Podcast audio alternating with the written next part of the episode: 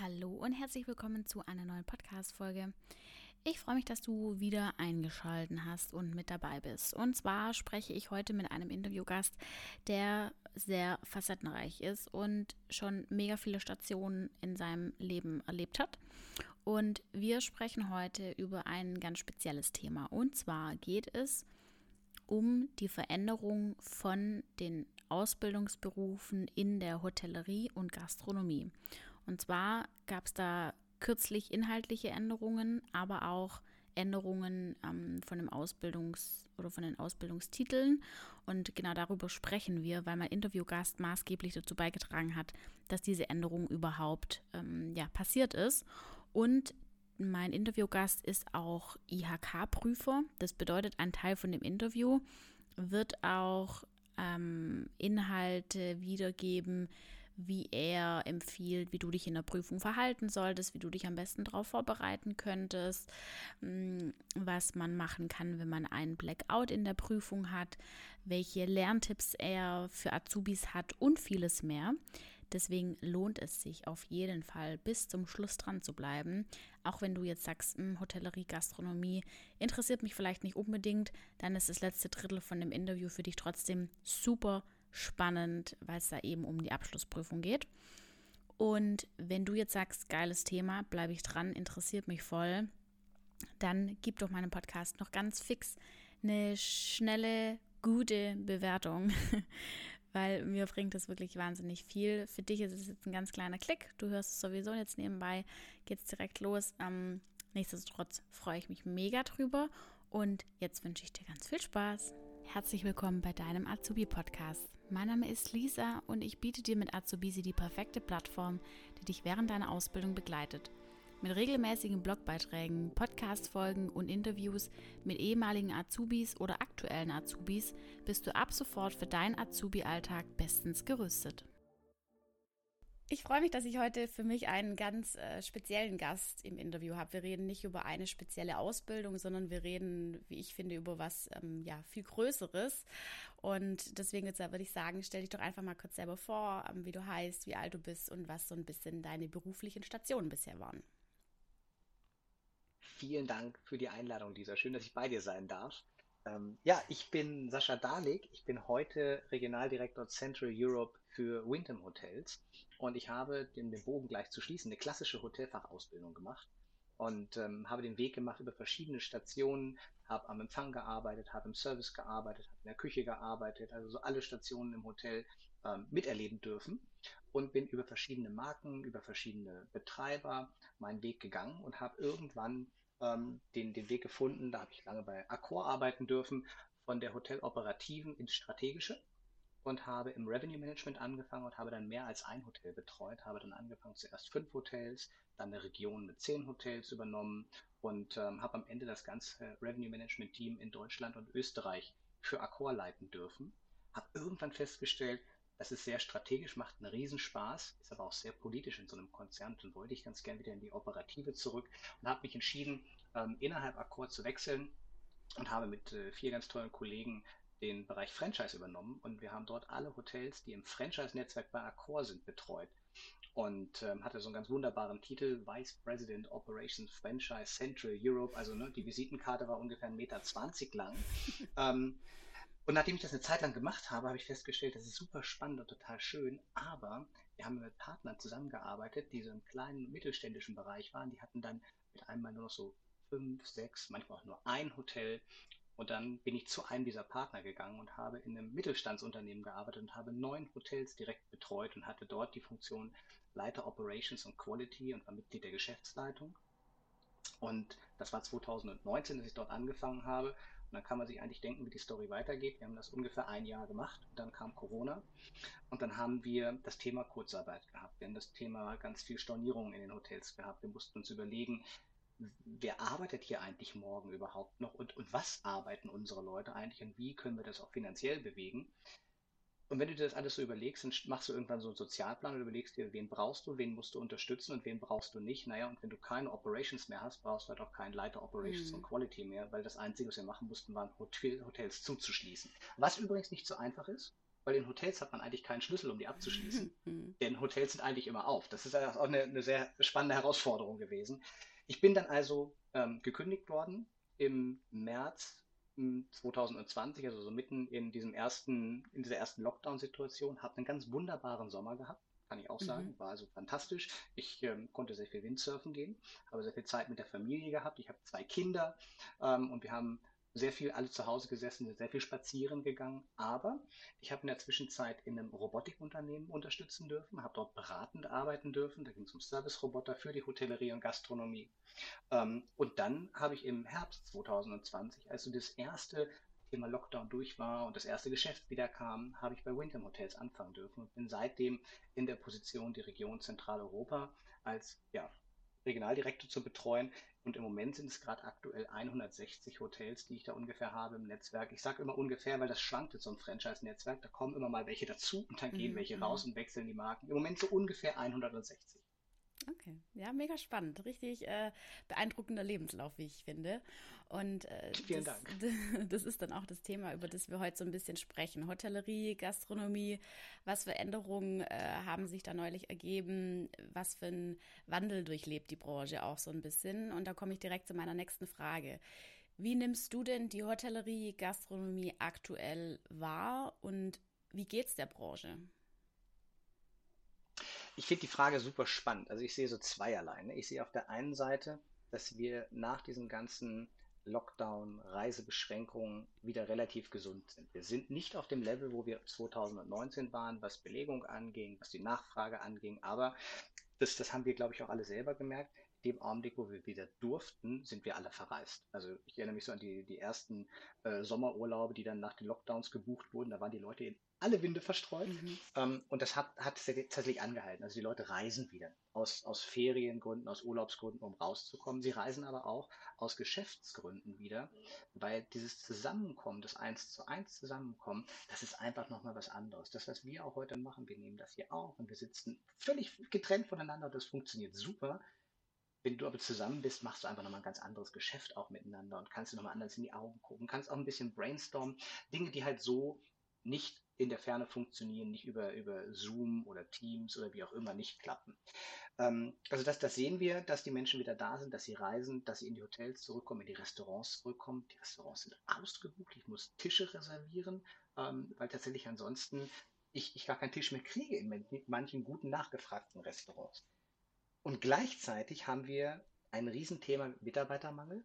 Der DEHOGA, der mhm. Deutsche Hotel- und Gaststättenverband, hat in den Studien gesagt, uns fehlen ungefähr 200.000 Menschen, die in der Corona-Pandemie die Branche gewechselt haben, die ähm, vielleicht auch ganz rausgegangen sind. Dazu zählen auch ähm, Studierende beispielsweise, die immer so einen Nebenjob bei uns hatten, den aber nicht mehr hatten in dieser Zeit, weil einfach kein Geschäft bei uns möglich war. Und die sind jetzt nicht wieder zurückgekommen. Und die mhm. kriegen wir auch nur ganz langsam wieder zurück. Und wir müssen so ein Stück Vertrauen wieder aufbauen, dass diese Branche eine Zukunft hat. Und das hat sie, hundertprozentig, weil das können wir sehen, wenn die Menschen reisen ähm, und auch uns damit zeigen, dass es für sie wichtig ist. Ähm, diese Branche hat eine Zukunft, eine ganz wunderbare sogar. Wir brauchen jetzt nur die Menschen, die auch sagen, ich möchte hier Gastgeber sein. Das ist so ein bisschen das, was jetzt noch die, die große Herausforderung ist. Was im Moment passiert, auch wenn du so nach Trends fragst, ist, wir sehen echt starke Entwicklungen so im Bereich Digitalisierung. Mhm ganz viele Systeme, die im Moment in den Markt kommen, wo man Teilbereiche in der Hotellerie, Gastronomie digitalisieren will. Was so ein bisschen fehlt, ist ein holistischer Ansatz, um zu schauen, wie kann ich wirklich Prozesse verändern? Weil ich kann natürlich mal so einzelne Elemente rauspicken und sagen, wir machen jetzt das digital, dann brauche ich hier keinen keinen Barmenschen mehr, weil da gibt es einen Bierzapfroboter, das ist total cool. Aber das ist halt nur so ein ganz kleiner Teil. Das Bier muss immer noch an den Tisch getragen werden. Und beim Check-in, da ist irgendwie dann ein Check-in-Automat. Das ist auch schön, aber auch da müssen die Daten erstmal irgendwie rein.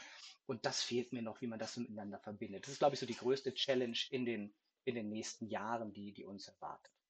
Und ein schöner Trend, den wir vielleicht auch noch nennen können. Wir haben festgestellt, dass in diesem Jahr 20 Prozent mehr Auszubildende als 2021, also jetzt im letzten Ausbildungsjahr, ähm, angefangen haben. Das heißt, wir sehen wieder, die Menschen, die jungen Menschen kommen in die Branche, die möchten eine Ausbildung machen. Und wenn ich mich frage, warum, weil wir, glaube ich, ein Warum in dieser wunderbaren Branche Hotellerie, Gastronomie bieten können. Wir haben einen Sinn der Arbeit, wenn wir Gastgeber sind, wenn wir Menschen willkommen heißen, wenn wir ihnen eine gute Zeit machen, ein Lächeln ins Gesicht zaubern, dann ist so genau das, was den Sinn der Arbeit ausmacht. Und da brauchen wir nur die richtigen Menschen, die sagen, ja, ich möchte das gerne machen. Und das zeigt sich in diesen Zahlen relativ schön. Ja, wir kriegen wieder Nachwuchs, wir kriegen junge Leute, die sagen, ich habe da Interesse dran und wir wachsen als Branche positiv. Das ist ein guter Übergang äh, zur nächsten Frage, die ich ähm, stellen wollte, und zwar, wie du die aktuellen ähm, Azubis so für dich selber erlebst. Du bist ja auch Ausbilder. Ähm, merkst du da irgendwie einen Wandel, wie die Azubis auch so ein bisschen mit der aktuellen Situation umgehen? Auch nochmal so ein bisschen Corona geplagt, sage ich vielleicht auch mal? Also ich, ich sehe immer so zweierlei. Ne? Ich sehe auf der einen Seite sehe ich ähm, junge Menschen, wenn ich auch selber in die Schule gehe und, und Bewerbertrainings mache, auch ein bisschen die Branche vorstelle, ähm, da sehe ich, und das, das muss man glaube ich auch ganz dick unterstreichen, das sind ganz, ganz tolle junge Menschen. Die haben ganz wunderbare Werte, die stehen für diese Werte echt hoch ein. Ähm, und ich sehe halt, dass da viele Ältere dabei sind, die das Ganze so ein bisschen belächeln und sagen, naja, die, die Jungen, die haben ja dies nicht und die machen das nicht und die kommen nicht pünktlich und die wollen alles nur digital. Ja, ein Teil ist dabei, dass das die jungen Leute heute sagen, also warum soll ich denn in unserem Fall von Hannover nach Stuttgart fahren, äh, um mich vorzustellen? Können wir das nicht online machen? Geht mhm. das nicht auch für so ein Erstgespräch? Und ich glaube, da müssen wir als, als die Älteren uns jetzt anpassen und sagen, ja, für ein Erstgespräch können wir so ein Videogespräch machen. Aber wenn ich dich wirklich kennenlernen will, dann musst du bitte vorbeikommen. Also da müssen wir, glaube ich, drauf gehen. Ähm, dieses Thema Werte finde ich selber total wichtig, begleitet mich schon seit vielen Jahren. Und ich sehe, dass heute junge Leute für ihre Werte echt massiv einstehen. Und dass da einige Ältere dabei sind, die damit einfach auch nicht zurechtkommen. Und natürlich werden Dinge in Frage gestellt. Also muss ich noch heute in diesem System das eingeben oder kann ich das anders verknüpfen? Also wirklich auch sehr systemisch. Und das ist doch eigentlich eine Chance, die wir mitnehmen können, dahin zu hören und zu schauen, können wir Dinge verändern. Und gleichzeitig, und das habe ich gerade gestern auch gesagt, du kannst halt nicht zu Hause vorm Computer sitzen und die Welt retten. Du musst tatsächlich zum Weltretten irgendwann auch rausgehen. Also das, äh, das funktioniert halt nicht, indem du zu Hause nur erzählst, wie es geht. Ähm, du musst halt auch rausgehen. Ähm, ich sehe, dass wir immer mehr Abiturienten haben. Also die Zahlen sind eindeutig ja auch belegt ganz viele junge Menschen machen Abitur und versuchen diesen höchsten Bildungsabschluss erstmal zu erreichen, auch von den Eltern mitgetrieben. Das ist nicht schlecht, im Gegenteil. Aber ähm, dadurch hast du auch eine, eine, veränderte Einstellung zur, zur Arbeit und dem, wo die Arbeit hingehen soll, weil natürlich der, der, ten, der Trend, die Tendenz, die daraus entsteht, ist, dass die jungen Leute auch studieren möchten tatsächlich oder vielleicht noch mehr, noch einen höheren Abschluss erreichen möchten und damit mit einer ganz anderen Grundbildung auch aus der Schule in Ausbildung, in Studiengänge kommen. Und ähm, da muss ich mich dann halt auch fragen, selber hinterfragen und sagen, muss ich mich vielleicht auch ändern? Muss ich mich anpassen auf diese Situation? Die Antwort ist ja. Müssen wir Dinge hinterfragen, die wir schon immer so gemacht haben? Müssen wir Arbeitszeitmodelle hinterfragen? Ja. Müssen wir verstehen, dass, dass die Anforderungen, die die jungen Leute an uns haben, anders sind, dass wir uns anpassen müssen als Arbeitgeber? Ja. Die Lösung dafür habe ich nicht komplett, aber vielleicht so als Beispiel, wir haben so ein paar Mal jetzt in der Branche das Thema gehabt, so eine Vier-Tage-Woche und ähm, kann das was sein?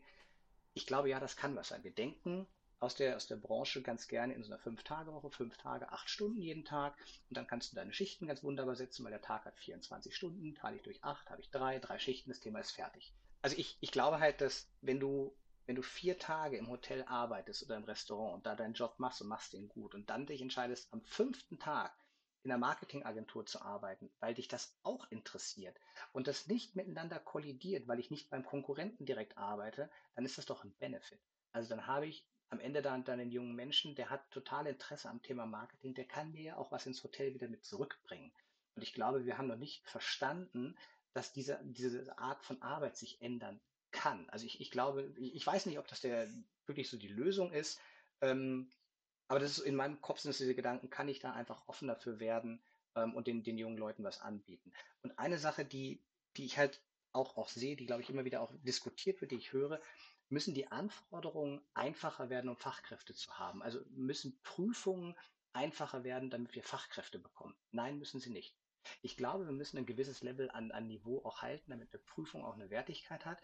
Und das sehen wir in dem Abitur, in dem Weg auch zum Abitur. Die jungen Leute wollen das äh, und wollen diesen Weg gehen, also müssen sie sich auch mit den Prüfungen auseinandersetzen. Und wenn die schwer sind, ist das mitunter, also das ist nicht dafür, falsch, mitunter ist falsch, das ist nicht dafür da, um sie zu diskriminieren, das ist einfach dafür da, um zu sagen, das ist das Level, das sollst du lernen, das sollst du können. Und das ist auch wichtig, um die nächsten Schritte hinterher zu. Mhm. Ähm, lass uns jetzt mal ein bisschen in das Thema einsteigen. Du warst ja maßgeblich daran mit beteiligt, dass sich der Ausbildungsberuf bzw. der Inhalt von den Ausbildungsberufen Hotellerie, Gastronomie ähm, maßgeblich auch verändert haben, an die aktuellen Gegebenheiten angepasst haben. Erzähl doch mal so ein bisschen, was äh, ist da passiert oder wie kam es dazu ähm, mhm. und was hat sich da konkret geändert? Also das kam dazu, dass ich seit ganz vielen Jahren Prüfer sein darf. Ich habe mal die Ausbildereignung gemacht und habe gesagt, ich mache das ganz bewusst, um auch als Prüfer für die IHK zu arbeiten und mich da zu engagieren, weil ich davon überzeugt bin, dass wir als wieder die Alten oder die Etablierteren auch was zurückgeben müssen. Und das heißt, im Zweifel setze ich mich halt dann in die Prüfung und nehme diese Prüfung ab und bin einfach für die nächsten, nächste Generation an neuen Kolleginnen und Kollegen da. Ähm, und dann haben wir zuerst lokal in Hannover, wo ich zu Hause bin, Prüfungen geändert mit unseren Lehrern zusammen, die das organisiert haben, haben äh, die Anforderungen an uns angeschaut und haben geschaut, wo müssen wir das modernisieren, dass das halt zu den aktuellen Konzepten in der Hotellerie passt, der Gastronomie passt, dass das greifbarer wird. So, so ein klassisches Beispiel ist, wir hatten immer noch ähm, in den alten Prüfungen de, de, im Bereich Marketing ähm, ein Blumengesteck, was auf den Tisch musste. Und da musste ein Blumengesteck beschrieben werden. Und kannst du dir vorstellen, in so einer Prüfung kann man das episch ausbreiten, wie man Blumengestecke macht. Mhm. Ist jetzt aber nicht so ganz Marketing, um ehrlich zu sein. Ne? Also es war ein, ein Teil und wir wollten eigentlich auf was anderes hinaus. Das war so ein bisschen Deko, das wollten wir halt auch, aber es sollte halt mehr werden. Und haben das dann halt immer noch drin gelassen in den Aufgaben, aber halt total reduziert in der Wertigkeit und haben gesagt, viel wichtiger ist am Ende das Thema Marketing, wie, wie verkaufst du eine Veranstaltung, wie misst du eine Veranstaltung, solche Themen. Und haben da also angefangen, Dinge zu ändern. Und dann ist irgendwann meine IHK auf mich zugekommen und hat gesagt, also ihr habt da viel gemacht, ähm, ihr habt euch da engagiert, das ist total schön. Ähm, kannst du dir vorstellen, den Prozess der Ausbildungsneuordnung für die IHK zu unterstützen? Und das ist eine Ehre. Also wenn dich da jemand fragt, habe ich gedacht, wow, super. Also ich darf das jetzt. Also ich, klar, da fahre ich nach Berlin zum Deutschen Industrie- und Handelskammertag und dann ist eine Arbeitsgruppe und dann gucken wir mal, wie das ist und dann lernst du ganz neue Leute kennen. Wir waren dann mit äh, 16 verschiedenen Kolleginnen und Kollegen von den einzelnen Länder-IHK zusammen und da wurde halt diskutiert über Prüfungen, über Anforderungen, über Prüfungsinstrumente, auch was sich im Laufe der Zeit verändert hat. Und ähm, ja, da haben wir erstmal so einen Rahmen geschaffen, was wir dürfen in der Prüfung, was wir nicht mehr dürfen, wie geprüft werden soll und welche Prüfungsinstrumente für welchen Beruf überhaupt interessant sein kann.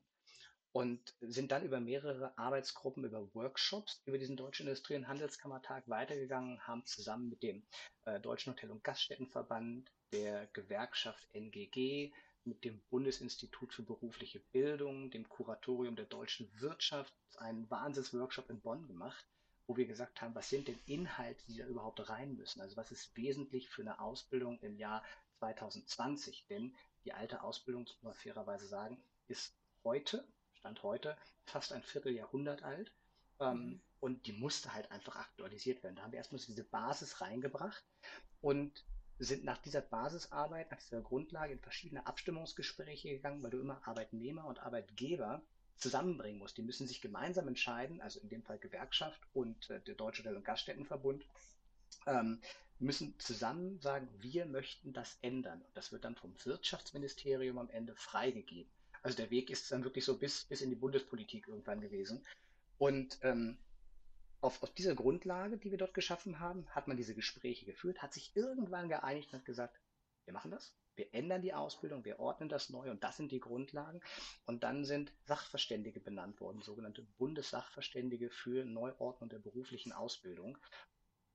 Und diese Benennung habe ich tatsächlich bekommen und durfte dann als Sachverständiger in diesem Prozess mitwirken und durfte mit ein ganz paar wundervollen Kolleginnen und Kollegen die Ausbildung für die Hotellerie und Gastronomie neu ordnen.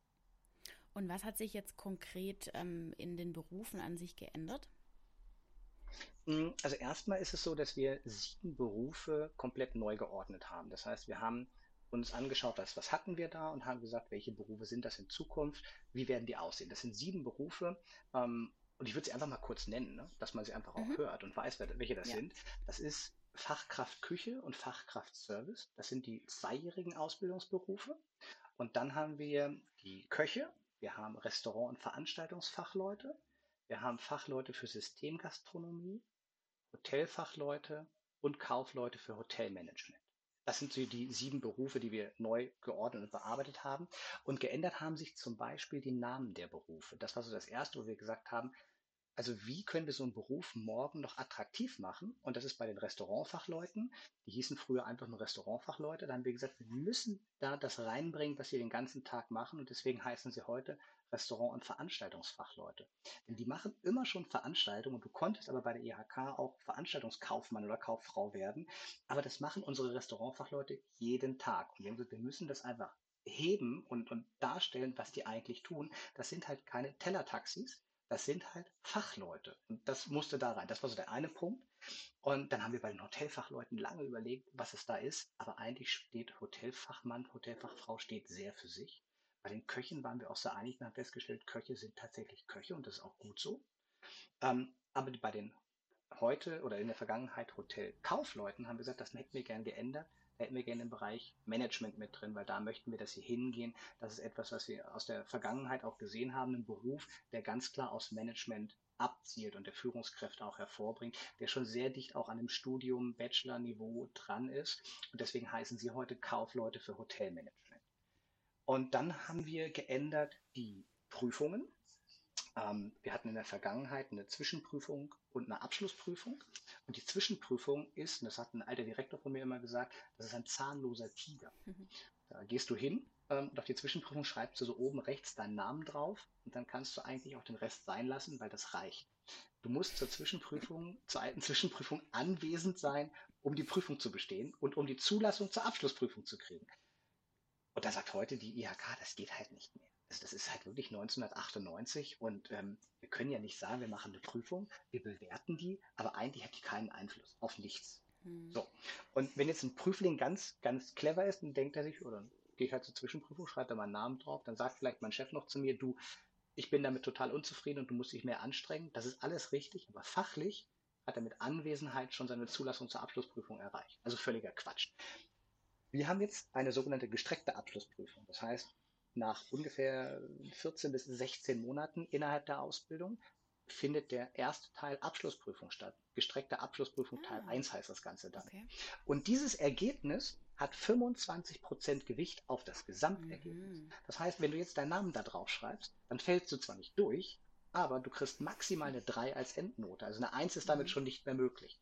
Und das war also ein ganz wesentlicher Punkt zu sagen, es ist in diesen ersten anderthalb Jahren schon ganz wesentlich, das Richtige zu lernen um für die Prüfung vorbereitet zu sein. Und diese Prüfung hat Gewicht. Dann haben wir ganz viel kleine Räder eigentlich gedreht. Hotelfachleute müssen mehr ins Hotel, weniger in den Service. Die müssen am Empfang stehen, die müssen dem Bereich Reservierung zu Hause sein. Die haben Themen wie Revenue Management, Marketing, Kommunikation gestärkt bekommen. Bei den Restaurant- und Veranstaltungsfachleuten den Fachbereich Veranstaltung benannt und den bekommen sie jetzt in der Ausbildung auch nochmal anders vermittelt, auch verstärkt, wo sie halt wirklich die Aufgabe haben, das Thema Veranstaltungsplanung, Veranstaltungsmanagement auch wirklich zu lernen. Und wir haben bei den Köchen haben wir das Thema Nachhaltigkeit, wobei das über allem tatsächlich schwebt, sage ich gleich noch was zu, ähm, stärker verankert, weil die natürlich viel mit Lebensmitteln arbeiten und auch mit, mit ja, entsprechend weggeschmissener Ware arbeiten äh, oder dann halt auch nicht mehr. Ähm, aber bei den Köchen haben wir das Thema vegane und vegetarische Küche auch mit aufgenommen als Zusatzqualifikation. Das heißt, du kannst es nicht als reine Ausbildung machen, nur vegan oder vegetarisch, aber als Zusatzqualifikation mit Prüfung soll das möglich sein, damit einfach da dem, dem Trend, den wir auch sehen in der Ernährung, gefolgt werden kann, dass eben nicht nur auf Fleisch gesetzt wird. Die zweijährigen Berufe können durchsteigen, das ist auch toll. Das heißt, die haben die Chance, mit nur einem zusätzlichen Ausbildungsjahr diesen dreijährigen Beruf komplett zu lernen. Also die Fachkraft Küche kann die dreijährige Kochausbildung machen, indem sie einfach noch ein Jahr dranhängt, wenn sie sich entsprechend sicher fühlt. Bei den äh, Fachkräften in der Gastronomie ist es so, dass sie den Bereich Service, also Restaurant- und Veranstaltungsfachleute oder Fachkräfte für Systemgastronomie werden können mit einem Jahr extra. Warum ist das so? Wir sehen halt auch, dass Auszubildende da sind, die einfach praktisch total clever sind und richtig gut, aber diesen riesen Theorieteil, den sie im dreijährigen Beruf haben, schwerlich bewältigen können. Und dafür ist dieser zweijährige Beruf da, um zu sagen, ich mache das erstmal sehr praxisorientiert. Mhm. Und wenn ich mich total sicher fühle und auch für mich selber vielleicht ein bisschen reifer geworden bin und sage, okay, jetzt mache ich mir diesen ganzen rechtlichen Viso-Teil noch mit dazu, dann kann ich das dritte Jahr noch draufsatteln und habe diesen dreijährigen Beruf. Das Ziel ist immer für uns gewesen, die dreijährige Ausbildung dabei zu stärken, weil das einfach das ist, wo wir auch sagen, dass wir brauchen diese Fachkräfte mit diesem Wissen in der Branche, damit die Branche auch gut weiter nach vorne geht. Jetzt hatte ich gerade Nachhaltigkeit gesagt, das ist uns super wichtig gewesen. Das sind so drei Metathemen, die schweben über der Ausbildung. Das ist Digitalisierung, ohne den Leuten zu sagen, was sie digitalisieren sollen, aber immer so mit so, so, einem kleinen Hook, wenn du da drin bist, wenn du das liest und sagst, ach so, das ist halt ein System. Hier sprechen wir von einem Prozess, wo du sagst, das kann halt digital sein. Wir können es als, als Ausbildung natürlich nicht vorgeben, arbeite mit, und wir können sie dafür im Namen nennen, also arbeite mit Google Spreadsheets oder arbeite mit SAP oder arbeite mit Oracle, das geht nicht. Weil da muss jedes Unternehmen für sich wissen, mit welchen möchte ich arbeiten. Aber wir sagen, es gibt Systeme und die sollen auch eingesetzt werden, die sollen die jungen Leute auch lernen und verstehen. Das Thema Nachhaltigkeit hieß früher mal nur Umweltschutz, ist heute aber deutlich zu kurz gegriffen. Wenn wir von Nachhaltigkeit sprechen, sprechen wir von sozialer Nachhaltigkeit, für unsere Mitarbeitenden, für unsere Auszubildenden. Ähm, wir sprechen von ökologischer Nachhaltigkeit, also Reduzierung von Abfällen, Reduzierung von Energien etc., aber auch im Thema ökologische Nachhaltigkeit das richtige Einsetzen von Reinigungsmitteln und solchen Dingen, dass du einfach da ja gewahr bist ähm, und weißt, was du tun musst und am Ende auch ökonomische Nachhaltigkeit. Die Unternehmen müssen am Ende auch überleben, weil nur dann können sie weiter ausbilden und können auch vernünftige Gehälter zahlen. Und das bildet den, den dritten Punkt, der ist Wertschätzung. Und das ist total schwer zu benennen, weil du sagst natürlich nicht, so Lisa, jetzt, jetzt geh mal raus und wertschätze mal den ganzen Laden hier.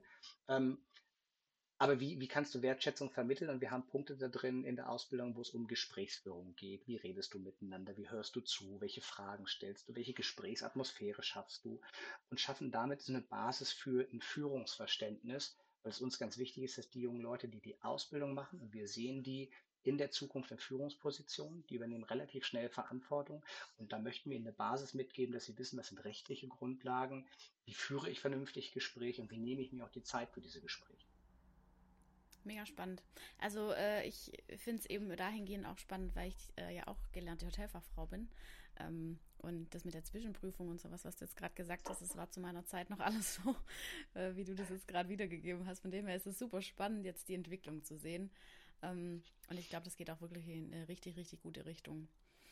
Ähm, Vielen Dank. Lass uns war, jetzt war mal... viel Arbeit. Es freut mich, wenn du das so bewertest. Ja, absolut, absolut.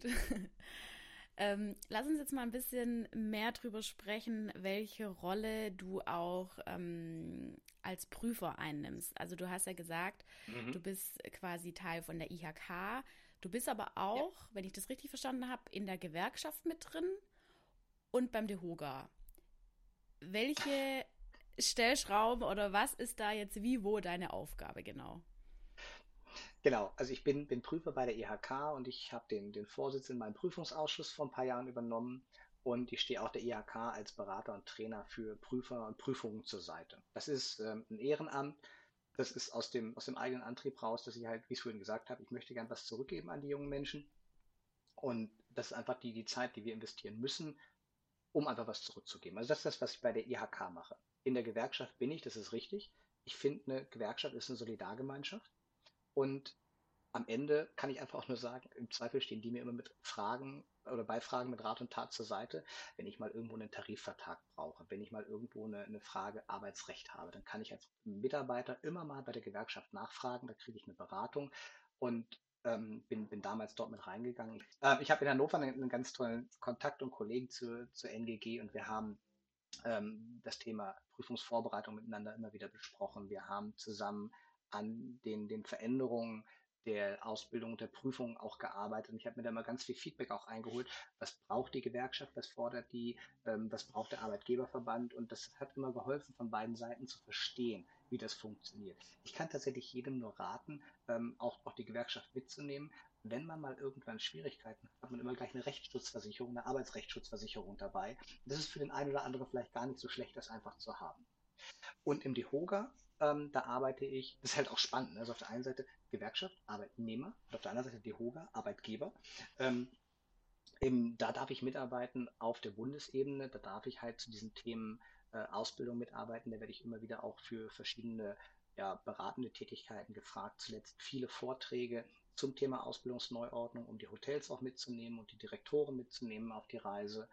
Und ähm, war halt zuletzt Sachverständiger in diesem Neuordnungsverfahren und im Moment schreiben wir aktuell auch mit äh, ja, dem Weg über den DEHOGA gerade das neue Fachbuch für die Hotellerie, für die Schule, um einfach da auch eine Basis für die Lehrer zu schaffen, dass einfach ja auch in Zukunft das, was wir im Ausbildungsrahmenplan verankert haben, in der Schule vernünftig umgesetzt und gelehrt werden kann. Okay. Ja, vielleicht für alle ähm, Hörerinnen und Hörer, die äh, nicht so in der Hotellerie, Gastronomie äh, mit im Bilde sind. Ähm, der DEHOGA ist der, äh, ist der Verband für Hotel und Gastronomie. Und ähm, vielleicht nochmal als Rückfrage, wenn du jetzt gerade gesagt hast, äh, du würdest jedem empfehlen, Mitglied von der Gewerkschaft zu sein. Kann Azubi Mitglied von der Gewerkschaft sein oder muss man dazu ausgelernt sein? Da kann ein Azubi Mitglied sein. Da kann jeder Mitarbeiter jederzeit in die Gewerkschaft gehen. Für die Auszubildenden gibt es Sondertarife. Das ist relativ kostengünstig und ähm, tatsächlich relativ platt. Und ähm, das, man, man, hat einfach so ein Sicherheitsnetz, wenn man in der Gewerkschaft ist, wo man einfach nochmal jemanden fragen kann, der nicht aus dem eigenen Betrieb ist, der aber eine, einen Überblick hat über verschiedene Betriebe und einfach einem ein ganz tolles Feedback geben kann. Da gibt es einfach ganz viele Kollegen, die da gut helfen. Und wirklich fairerweise muss man sagen, ähm, das ist eine Rechtsschutzversicherung, die ich einfach dabei habe. Und das ist halt für einen Arbeitnehmer immer nicht verkehrt zu sagen, ich kann da auch mal nachfragen, ist der Arbeitsvertrag hier richtig, ist das richtig geschrieben, passt der Tarifvertrag? Also all solche Themen und dafür ist halt einfach eine Mitgliedschaft in der Gewerkschaft viel, viel wert. Ja, absolut. Und wenn ich jetzt ähm, hier einen Hörer oder eine Hörerin äh, dran habe, die oder der direkt nach der Ausbildung sagt, ich will jetzt voll loslegen, ich will am allerliebsten direkt äh, Prüfer werden, ähm, bei der IHK, äh, auch in der Gewerkschaft aktiv werden oder vielleicht sogar ähm, Teil vom DEHOGA werden. Was würdest du der Person denn raten? Also wie kann man da am besten vorgehen? Du, du kannst dich in, in fast allen Bereichen anmelden und kannst Mitglied werden. Das ist immer so recht schön. Also Gewerkschaft hatten wir gerade schon besprochen, mhm. da kannst du dich tatsächlich aktiv melden und sagen, ich möchte hier gerne mitmachen. Und dann kannst du zum einen natürlich sagen, ich melde mich einfach an, ich zahle meinen Beitrag und ich bin Teil. Ähm, du kannst aber auch immer in verschiedenen Gremien sagen, ich lasse mich wählen, ich lasse mich aufstellen, ich möchte ein bisschen mehr machen. Bei der IHK ähm, werden immer, wirklich immer, immer, immer und überall Prüferinnen und Prüfer gesucht. Da werden auch Schlichter gesucht für ähm, auch Verfahren, die, die dort geführt werden. Da werden, also da ist bei der IHK in Hannover haben sie lange Zeit Mentoren gesucht, die das Thema Ausbildung auch in die Schule tragen. Also da wird immer gesucht einfach mal auf die lokale IHK-Seite gehen, gucken. Ähm, einziger Haken, den man hat, um Prüfer zu werden, sollte man die Ausbildungs, wie heißt die AEFO, die Ausbildereignungsverordnung, die sollte man mhm. dort haben, äh, weil das einfach so die Basis ist, dass man sagt, also jemand, der, der nicht Ausbilder ist, der ganz frisch aus der Ausbildung kommt, der ist als Prüfer vielleicht noch nicht so ideal. Auch wenn er halt noch ganz dicht dran an dem Thema Prüfung ist, ein bisschen Erfahrung hilft da. Ich glaube, es ist bei zwei oder drei Jahren ist das, glaube ich, angesiedelt. Und diese Ausbildereignungsverordnung hilft halt total, hilft dir aber auch selber, wenn du sagst, ja, ich möchte das gerne machen, weil ähm, du lernst einfach so ein paar Grundlagen zum Thema Ausbildung, zum Thema, wie schule ich, wie trainiere ich, also so ein bisschen didaktische Grundlagen auch mit dabei und ähm, hast da einfach die Chance, dich persönlich weiterzuentwickeln, wenn du sagst, ich möchte das machen. Und dann kannst du damit relativ gut sagen, ich gehe jetzt zur IHK, melde mich als Prüfer an und in den meisten Fällen werden sie mit Handkuss genommen, weil wir suchen immer, immer, immer, immer Prüfer. Beim DEHOGA, beim Deutschen Hotel- und Gaststättenverband, ist das ein bisschen schwieriger, Mitglied zu werden. Also man kann natürlich persönliches Mitglied werden und sagen, ich möchte da was tun. Das ist aber eigentlich natürlich Unternehmen vorbehalten, die dort sind oder Beratern, die halt in dem Bereich dann freiberuflich unterwegs sind. Ähm, da ist es dann eher so, dass man über den eigenen Betrieb vielleicht die Chance hat, im DEHOGA was mitzuwirken, weil auch da ist ganz viel Ehrenamt dabei, ganz viel Gremienarbeit mit dabei. Und da freut man sich, also so, so wie ich das wahrgenommen habe, in den meisten Fällen, wenn jemand dahin kommt und sagt, ich möchte gerne aktiv was machen, dann redet man miteinander und dann gibt es ganz viele Möglichkeiten, sich da zu engagieren. Einfach nachgucken auf den Internetseiten, mal schauen, was, wer ist das, wer sind diese Menschen und dann aktiv auf sie zugehen und ansprechen. Super. Du bist ja ähm, selber Prüfer für Abschlussprüfungen. Lass uns da mal ein bisschen mhm. ähm, mehr ins Detail gehen. Was sollte deiner Meinung nach den Azubi mitbringen, wenn er in die Abschlussprüfung geht? Am besten das Wissen aus den letzten drei Jahren. Mhm. Das wäre relativ toll. Also was, was schlecht funktioniert, und, und das weiß ich so von mir selber, also ich habe nicht, nicht gut gelernt. Also ich habe nicht mich hingesetzt und habe einen Abend davor oder zwei Abende davor das Buch aufgeschlagen und gelernt. Also im Gegenteil, ich erinnere mich noch daran, dass ich da gesessen habe und versucht habe, mir die, die Weine, Weinanbaugebiete aus verschiedenen Ländern zwei Abende vor der Prüfung in den Kopf irgendwie einzuhämmern. Ich habe mich dann entschieden, den Wein zu trinken. Du, du weißt, was ich meine, oder? Ich erkenne mich gerade selber wieder.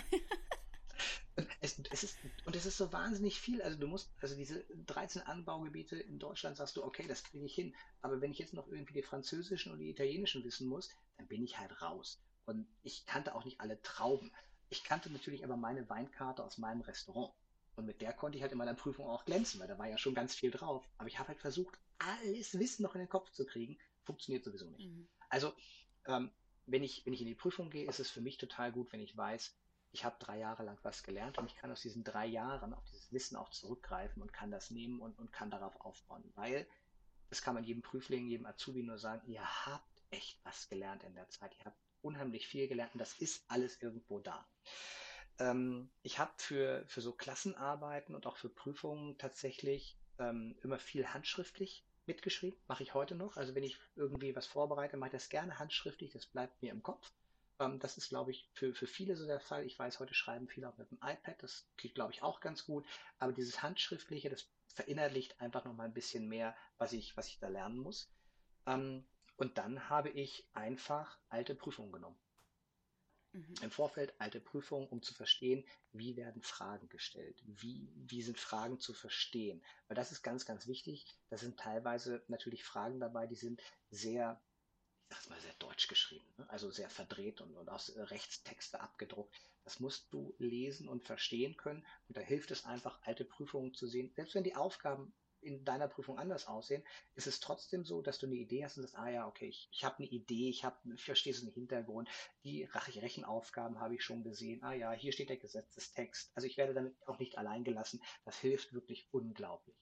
Äh, wie gesagt, einen Abend vorher nicht. Ähm, was ich in drei Jahren nicht gelernt habe, das lerne ich auch nicht an einem Abend. Das Glas Wein dann lieber trinken. Also nicht betrunken zur Prüfung gehen, aber das Glas Wein lieber trinken, anstatt versuchen, sich alle Weinanbaugebiete weltweit in den Kopf zu hämmern. Das klappt sowieso nicht. Ähm, ja, und gegen Prüfungsangst hilft tatsächlich, und, und das ähm, hat mir sehr geholfen, immer zu erfragen, wie ist so der Ablauf einer Prüfung? Also was passiert eigentlich wann? Denn, denn dann habe ich eine Sicherheit zu wissen, welche Themen kommen noch dran, was habe ich schon gehabt und kann das für mich aus so einer inneren Checkliste abhaken. Und ähm, das haben wir für unsere Auszubildenden auch lange immer wieder angeboten, so Prüfungsvorbereitung, wo wir sagen, das sind alte Prüfungen, so sehen Fragen aus. Diese Fragen stellen Prüfer, simuliert, wie, wie sieht so eine, so eine Prüfungssituation aus und dann auch ganz haarklein dargestellt, welche, welche Punkte kommen wann dran. Was erwartet euch tatsächlich in der Prüfung? Wie lange dauert so ein Tag? Dass einfach unsere Prüflinge eine Idee hatten, was erwartet sie über so einen ganzen Prüfungstag. Und das gibt ihnen schon relativ viel Sicherheit, zu wissen, was, was erwartet mich eigentlich. Und was kann ich jetzt tun, wenn ich mitten in der Prüfung einen Blackout habe und gar nichts mehr weiß? Das auch sagen. also ganz deutlich, da sitzen ja auf der anderen Seite von, von dem Prüfungstisch sitzen ja auch Menschen. Und wenn, wenn ich so in der Prüfung bin, dann sage ich immer, also die kommen alle erstmal rein und haben eine Eins. Die haben erstmal 100 Punkte, wenn sie durch die Tür kommen und sich vorstellen. Und dann muss ich leider irgendwann Punkte streichen, wenn sie Sachen nicht richtig machen, meine Prüflinge. Aber grundsätzlich hat bei mir erstmal jeder eine Eins. Leider ist aber auch die Skala von 0 bis 100 Punkten. Das heißt, du kannst von deinen 100 Punkten bis auf 0 bei mir runterrutschen. Das ist durchaus auch möglich. Mhm. Das ist nicht mein Ziel. Ganz bestimmt nicht. Und ich fange dann an, Fragen zu stellen. Und wenn ich merke, in einem Bereich ist echt ein totaler Blackout, dann reden wir da einen Augenblick drüber. Und dann dauert das zwei, drei Minuten und dann gucken wir mal, ob eine andere Frage stellen. Und dann können wir dahin nochmal zurückkommen. Weil das Spektrum, was wir an Fragen mitbringen, ist ja echt groß. Ne? Also wenn du bei, bei uns in der Prüfung sitzt, so wie sie aktuell noch ist, dann, dann hast du so zwei Prüfer, die sitzen dir gegenüber und wir haben so jeder so einen Bereich, wo wir sagen, in dem fühlen wir uns sicher und können dann aus so ein paar verschiedenen Fragen können wir einfach relativ gut schöpfen. Und wenn du merkst, an irgendeiner Stelle ist wirklich, ist es wirklich so ein Blackout, dass jemand sitzt und dich anguckt mit so ganz leeren Augen und sagt, ich weiß es nicht. Hm. Ja, dann fragen wir nochmal was anderes und gucken, ob da nicht noch ein bisschen mehr ist. Doof ist es, wenn du es nicht weißt und versuchst es schlau zu erklären, dann kommst du von 100 auf 0 Punkte. Ja, weil dann erzählst du meistens dummes mhm. Zeug und das merken wir auch. und äh, wie kann man sich ähm, verhalten, wenn man vielleicht auch Probleme mit äh, der Konzentration hat. Jetzt nicht unbedingt ähm, einen vollen Blackout hat, sondern einfach mhm. ja, Schwierigkeiten irgendwie ähm, da zu bleiben? Habe ich tatsächlich so noch nicht erlebt, mhm. äh, muss ich sagen. Also die, die Prüflinge, ähm, also wenn, wenn sie nervös sind, das ist so ein Thema, ähm, wo du merkst, die, die, die flattern, die sind wirklich ultra nervös, dann versuchen wir, Thema Wertschätzung, erstmal eine, eine, Atmosphäre zu schaffen, wo die einfach ein bisschen runterkommen können. Also ich, das ist meistens so, dass dann die ersten, also die, die schreiben bei uns eine schriftliche Aufgabe und kommen dann in Einzelgespräche. Und die ersten, die dann reinkommen, die sind halt ultra nervös, weil die wissen ja überhaupt nicht, was sie in diesem Gespräch erwartet. Sitzen da jetzt zwei Menschen machen ne, böses, böses Gesicht die ganze Zeit und machen, ja, dann wollen wir mal gucken, was die jungen Leute jetzt hier so machen. Das machen wir nicht.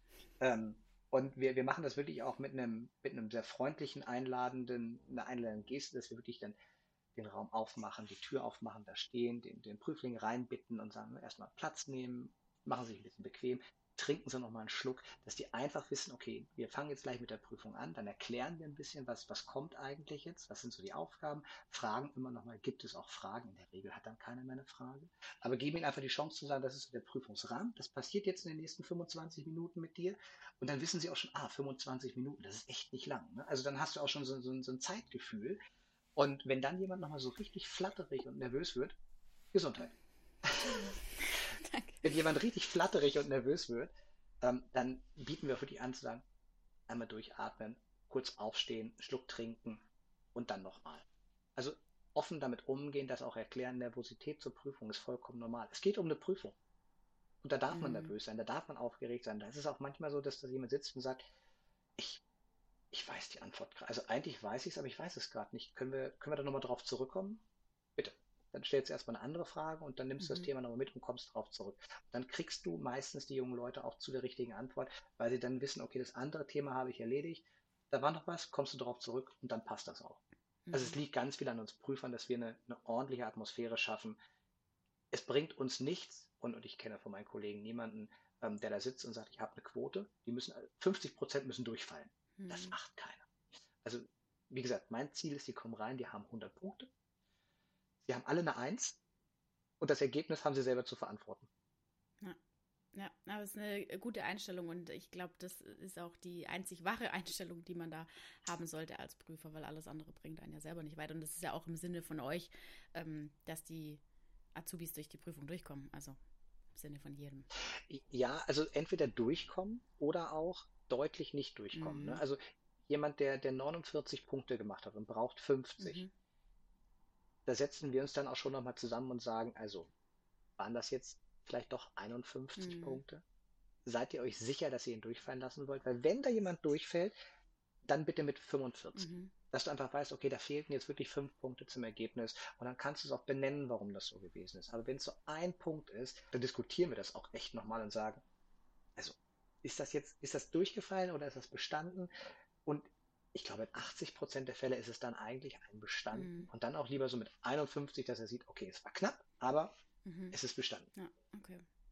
Du hast ja vorher auch ähm, schon kurz angesprochen, dass du früher oder auch jetzt heute noch dir viel handschriftlich ähm, aufschreibst. Mhm. Aber hast du denn unabhängig davon vielleicht auch noch irgendwelche ähm, Lerntipps, den, die du ähm, den Azubis da draußen mitgeben kannst? Also es gibt ähm, so, so ein paar Module, die, die liegen hier noch auf meinem Schreibtisch so, so Lernkarten, die kann man, kann man kaufen. Dass man sich im Prinzip so, so Lernkarten nimmt. Ähm, die Kollegin, die das erstellt, der habe ich dann auch unsere neue Ausbildungsordnung geschickt, dass sie weiß, was sind, die neuen Aufgaben, dass sie da auch neue erstellen kann. Also die kann man, kann man kaufen. Das hilft einem, glaube ich, schon, wenn man die immer wieder durchgeht und weiß, welche Fragen sind das. Ähm, mir hat wirklich das Thema alte Prüfungen sehr geholfen. Ähm, da, da hat man einfach eine, eine, gute Vorstellung, wie das aussieht. Das ist natürlich jetzt ein bisschen schwierig, mit den neuen Prüfungen, weil die ganzen Texte natürlich neu geschrieben werden. Also wir haben noch, noch keine große Basis, aber trotzdem die, die Aufgaben, also der Aufgabenerstellerkreis, die das machen, das ist also eine, bundeseinheitliche Stelle, ähm, die haben so eine Art und Weise, wie sie Aufgaben schreiben. Und die wird sich jetzt auch nicht wahnsinnig verändern. Die Aufgaben an sich ändern sich vielleicht, aber ich sag mal, alles, was so Wirtschaftssozialkunde ist, alles, was Mathematikaufgaben sind, alles, was Fachpraxis ist, da kann man nochmal reingucken und sagen, ich habe einen Anhaltspunkt und ich weiß, was da passiert. Für die, die Prüfung, die jetzt kommt, ähm, die sehr praktisch ist, beispielsweise die, die gestreckte Abschlussprüfung 1 im Hotel, da geht es konkret um Aufgaben am Hotelempfang. Das heißt, das kann ein Check-in sein, das kann ein Check-out sein, das kann eine Gästereklamation sein. Ähm, dann muss ich tatsächlich im Hotel schon am Empfang gestanden haben, muss verstanden haben, wie das funktioniert. Ich muss mich so ein bisschen mit den gesetzlichen Rahmenbedingungen auskennen, also beispielsweise der Gast muss den Meldeschein ausfüllen. Also das kann er auch nicht reklamieren. Das ist einfach eine gesetzliche Vorgabe und das kann ich ihm dann auch relativ gut erklären. Ähm, ich kann ihm sagen, welche Angaben er da machen muss. Und da sind die, die Schülerinnen und Schüler, glaube ich, ganz gut darauf vorbereitet, auch von den Schulen, ähm, was sie dort können müssen. Und dann sind sie auch dabei. Also alte Prüfungen, handschriftliche Notizen und dann einfach wissen, wie läuft die Prüfung ab. Mhm. Diese Lernkarten, also ich finde die, find die super. Wenn man da reinguckt, die kannst du immer wieder durchgehen. Das sind immer so ganz kurze Texte wie, wie ähm, ich wollte gerade Kreditkarten sagen, stimmt aber nicht, äh, Notizkarten meine mhm, ich. Mhm. Ähm, und, und die kannst du relativ gut durchgehen und kannst dir einfach relativ schnell und einfach so Wissenssnacks geben. Mhm. Ja, das mit den Lernkarten wollte ich jetzt gerade nochmal ansprechen. Ähm, wenn du mir irgendwie den Link äh, zukommen lässt, über, über welche ja. Seite man die irgendwie kaufen kann, dann kann ich es in der Podcast-Beschreibung ähm, dann verlinken, falls das jemand interessiert. Ich schreibe mir das auf. Ja, sehr cool.